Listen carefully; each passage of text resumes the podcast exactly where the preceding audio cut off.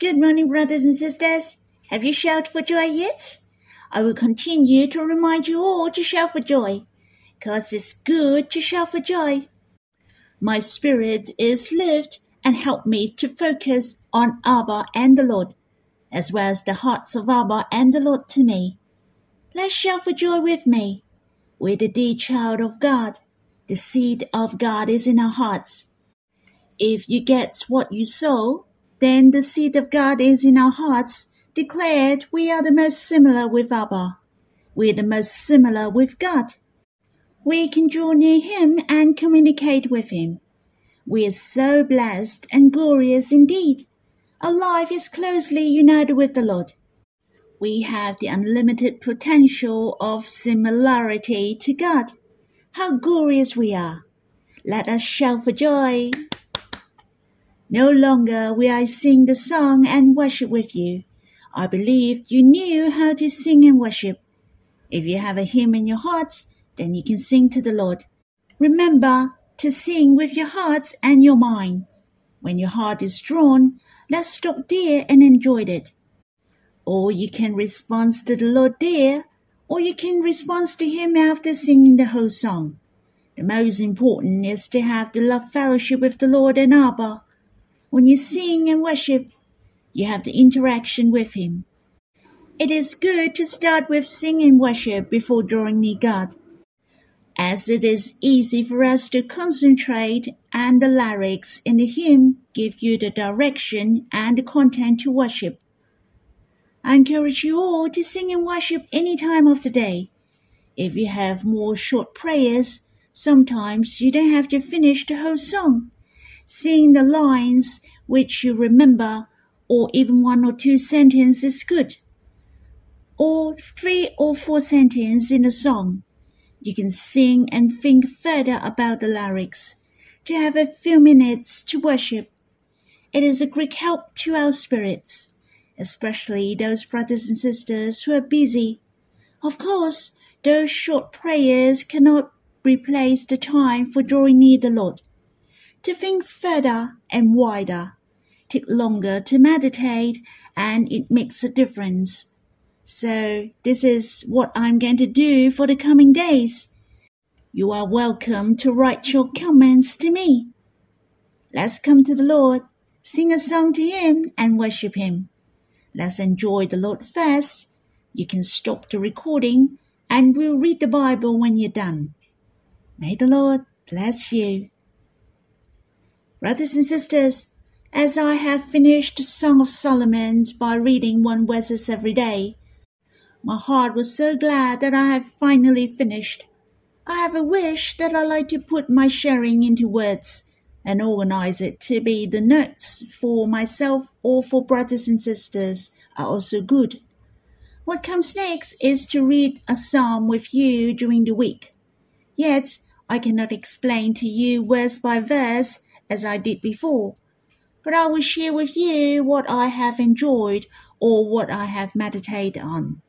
It is a very good habit if you can read a verse in Psalms and Song of Solomon every day. Very often, I will read either Psalm or Song of Solomon when drawing near to the Lord. Sometimes I will read both. It depends on the situation. Some of the Psalms are very long and you can't finish in one day. For example, in Psalm 119, there are 176 verses in total, so I have divided it and finished it in a few days. You can read it according to 22 paragraphs.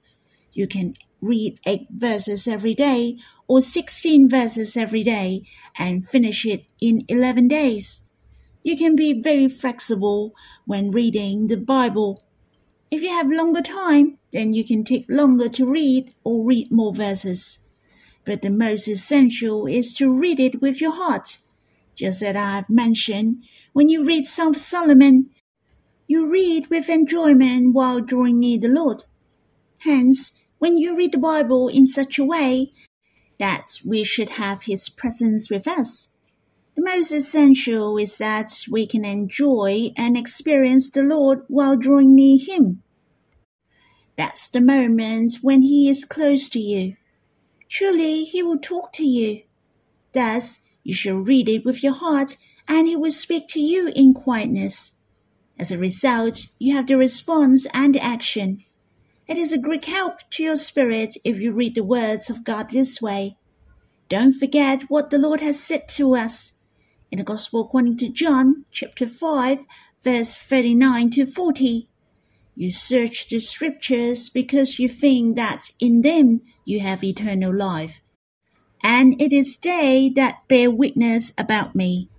Yet you refuse to come to me that you may have life. We draw near the Lord. Hence, the most crucial is that we can enjoy life, the eternal life. We have to come to Him. We have to come to the Lord that we may have life. Not that we are depending on the Bible. It is a tool to help us to come to Him and enjoy life. So we shall not put the cart before the horse. The aim for us to draw near the Lord or reading the Bible is to come to the Lord, to enjoy Him and enjoy His heart to us. The most essential is to read it with your heart. Well, brothers and sisters, shall we read in Psalm 1? Blessed is the man who walks not in the counsel of the wicked, nor stands in the way of sinners, nor sits in the seats of scoffers. But his delight is in the law of the Lord, and on his law he meditates day and night. He is like a tree planted by streams of water that yields its fruit in its season, and its leaf does not wither. In all that he does, he prospers. The wicked are not so but are like chaff that the wind drives away. Therefore the wicked will not stand in the judgment, nor sinners in the congregation of the righteous. For the Lord knows the way of the righteous, but the way of the wicked will perish. First of all, this psalm inspired me that there is a new beginning for life. There is a way out and transformation, because God is here but as a matter of fact, what is the choice of man? Why do I say that? If you put Psalm 150 as our life, then Psalm 1 is the beginning of our life. As you all know, Psalm is the recording of the conversation of man to God, while drawing near to God and his experiences with God. Thus, it's very meaningful, for this is the ups and downs experience of psalmists just like our journey in life. As a whole, it is a reminder to us to draw near God, to put our trust in Him, and to have faith in Him. Therefore, in verse 1 mentioned, walks not in the counsel of the wicked, nor stands in the way of sinners, nor sits in the seats of scoffers. You have the freedom to make your own choice in life. I said there is always a beginning, a way out, and transformation. All we have to do is to walk in God's way, to ask God for guidance. You long for Him, then it will be very interesting in all the days in your life. My habit of reading a psalm is a great help to my spirit daily. I will meditate or I will read out aloud. You can enjoy God in various ways. Sometimes I will sing it by composing the lyrics in a melody. Your states of mind is varied. I would review my past experience and how God saved me. But there is time I was led to think of the future while reading Psalm. I have the fullness of hope in the coming days. The Lord is walking ahead of me, and He will guide me. All in all, Psalm fills your mind with the merits of thoughts. Though Psalm 1 is short, there are only six verses, yet it is emotional. I was not a psalmist, as I have mentioned before, but I could understand his feelings. I may not know how to write a psalm, yet I can live practically, and it is the warmest, most romantic, and practical to dwell with the Lord. Hence, it doesn't matter whether you are psalmist or not. The main point is you can understand his feelings. You can read verse 1 Walks not in the counsel of the wicked, nor stands in the way of sinners, nor sits in the seats of scoffers. You see, in fact, the enemies and the wicked have a plan and a target. They will destroy the relationship between God and man, hindering the plan of God to be accomplished. He has different approach and paths. He will put his approach into practice step by step. The devil and enemies want to gain us. He has a different approach to deal with various Christians. The devil is so cunning and clever. If you think you are clever and you know all his tricks, then you already fell into his trap. Don't be stupid to be on your own. We should put our trust in the Lord and draw near God, in order we can stand firmly. Let's pay attention in the end, nor sits in the seats of scoffers. It declares that the wicked, sinner, or the devil will tempt you by giving you some benefits. The seat includes the fame and fortune, the wealth and enjoyment, etc. Thus, we have to take precautions, for there is a tiny pleasure of a criminal act, just as the Bible mentioned the pleasures of sin. In fact, the consequences of the pleasure of sin will bring you suffering and pain.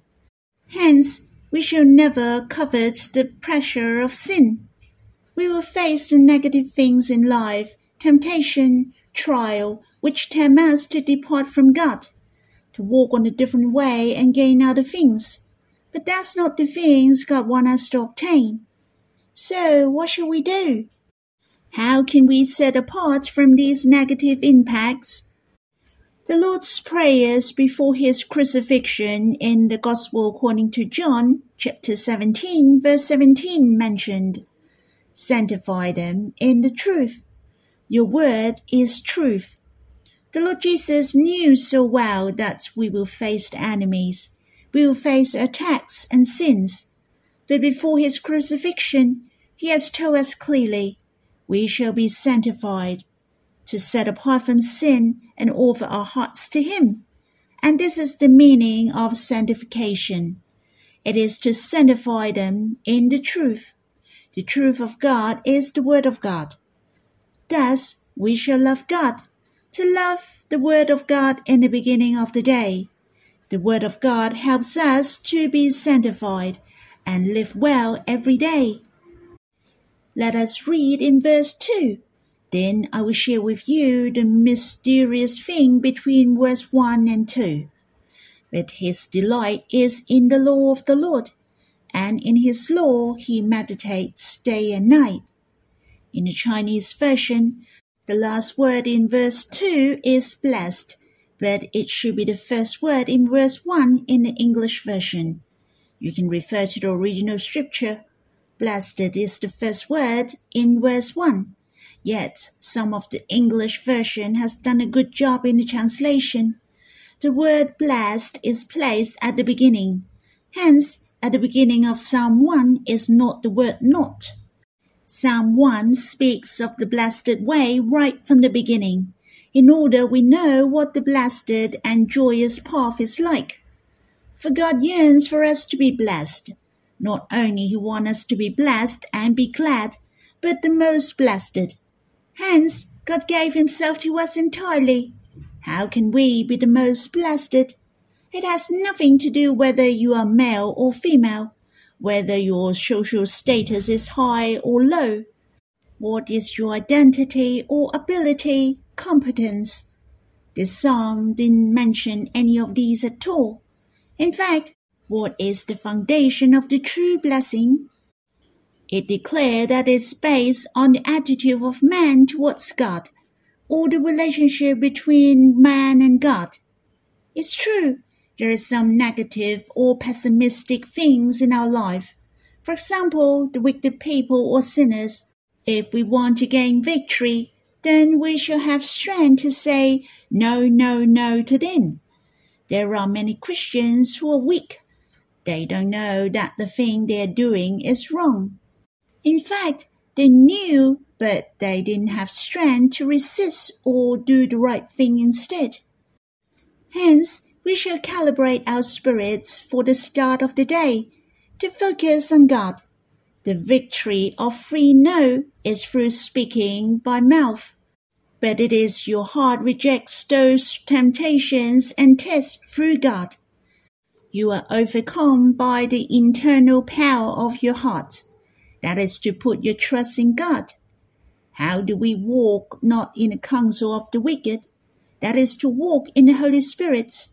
How do we not stand in the way of sinners? That is to stand firm by the Lord. How do we not sit in the seats of scoffers? All you have to do is to sit at the most precious seats, where you sit before the Lord's feet, so that you do not sit in the seats of scoffers. Thus, the most essential is not the word no, but to draw near God, to come to Him. One attitude is necessary that that is his delight is in the law of the Lord, and in his law he meditates day and night. Our minds are very important. What we're thinking is a great influence to us. My experience telling me that our mind is leading our direction. To meditate God day and night, and God will be the content in my living. He is the lead in my living then you'll have the focus and direction in life. He will put you at ease. If you don't have much meditation, your life is driving along. Your life is for living. It is aimless. You lived on a day to day basis. Brothers and sisters, we shall think of the best thing. Definitely, the best is the love of God, His heart, and the perfect plan of God. Therefore, we really need the truth. The truth is the Word of God, for He has to reveal His heart to us, to reveal His love through the truth. Brothers and sisters, we shall be influenced by the words of God every day.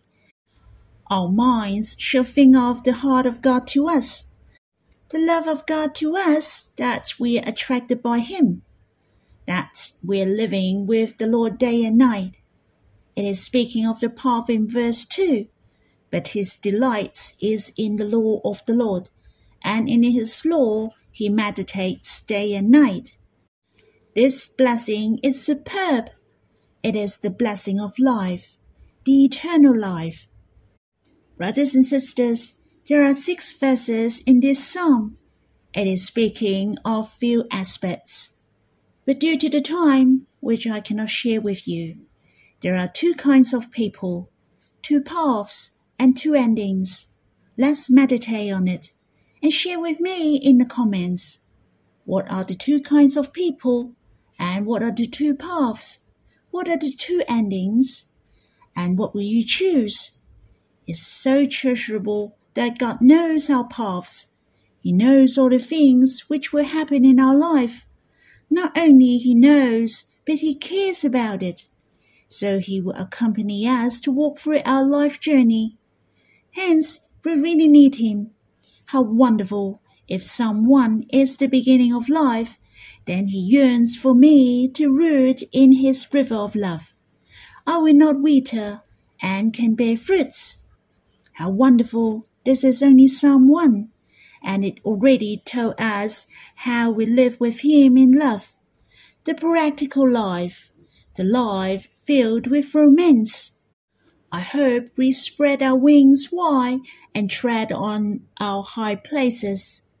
We shall mount up with wings like eagles. One of our wings is faith. We shall exercise our faith and stand firm. And the other one is our mind. We shall think of the good things, to think of the love of the Lord, to think of Him and focus on Him more. I'm not able to share my inspiration with you verse by verse.